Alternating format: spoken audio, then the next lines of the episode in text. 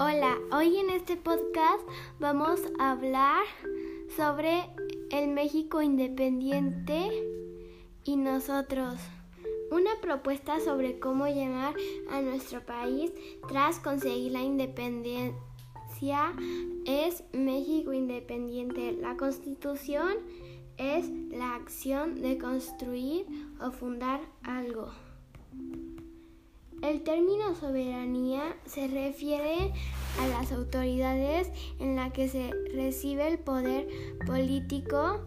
La hacienda pública es conjunto de lugares y riquezas que se posee a una persona, lo que caracteriza a las primeras décadas de vida independiente enfrentar con éxito las inversiones extranjeras.